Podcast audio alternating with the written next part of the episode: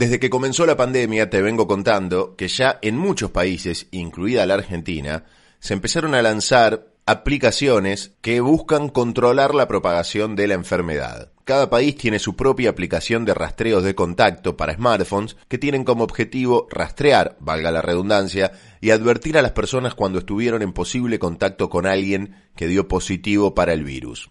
Entre las más conocidas tenemos a las plataformas basadas en la herramienta que desarrollaron conjuntamente, como ya te conté varias veces, Google y Apple.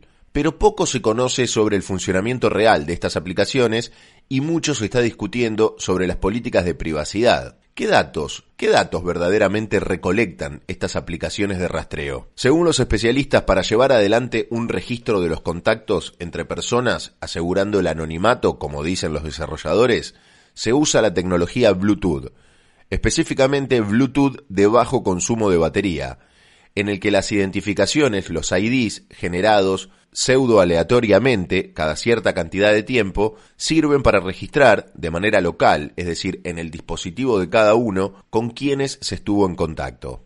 El criterio para afirmar que una persona estuvo en contacto con otra puede variar, pero en términos generales se la define en función del tiempo y la distancia. Por ejemplo, si estuve en el supermercado durante más de 5 minutos a una distancia menor a los 2 metros con otra persona, nuestros dispositivos, nuestros teléfonos, van a registrar ese encuentro, es decir, el ID de la otra persona, y ese registro se va a guardar por hasta 14 días. 14 días porque son los tiempos de incubación de la enfermedad. No tiene sentido llevar un registro de contacto de más de ese tiempo.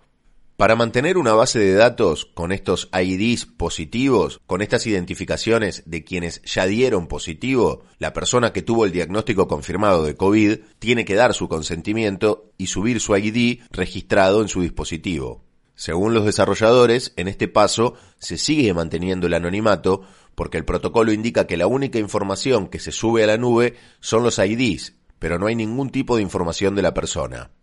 A su vez, cada uno de los dispositivos chequean periódicamente si los IDs que van recibiendo de gente que estuvo cerca de ese teléfono, o sea, de tu teléfono, corresponden o no a IDs declarados como infectados. Y de esta manera se puede comprobar si la persona estuvo en contacto con alguien que dio positivo para el virus, según indican. Una persona puede declararse como infectada solamente con el permiso de alguna autoridad de salud. Esto es para evitar que cualquiera puede declararse como positivo para el virus y generaría un descontrol, ¿no? Si empiezan a mentir y ponen que fueron positivos y yo estoy al lado de alguien que mintió, me salta que estuve al lado de un positivo, se genera todo una cadena de mentira. El servicio que ofrecen Google y Apple incluye toda esta lógica de intercambio de los IDs por Bluetooth. Pero el otro componente, o sea, el chequeo periódico de si una persona estuvo en contacto con alguien infectado y el registro de las personas que dieron positivo, de eso se tiene que encargar e implementar desarrolladores de cada país que utilicen ese sistema.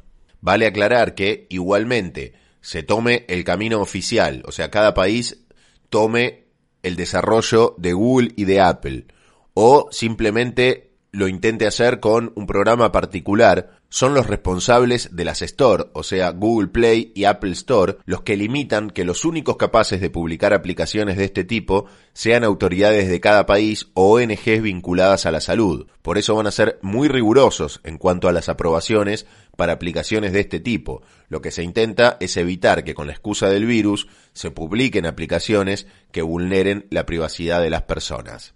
Espero que te haya quedado un poco más claro. O sea, Google y Apple le dan una base de desarrollo a cada país para que cada país tome ese sistema de Bluetooth, esta conexión que te digo entre teléfonos, pero después el seguimiento de los positivos y la conexión de los positivos lo tiene que hacer cada país con sus propios desarrolladores. En la Argentina tenemos la aplicación Cuidar, la cual uno va cargando de datos, pero no tiene aún esta posibilidad del intercambio por Bluetooth con otros teléfonos. Vamos a ver si más adelante se le incorpora esto o la Argentina queda fuera de este sistema. Seguimos el recorrido de canciones con Rosalía ahora en el fin de, la 101 con altura.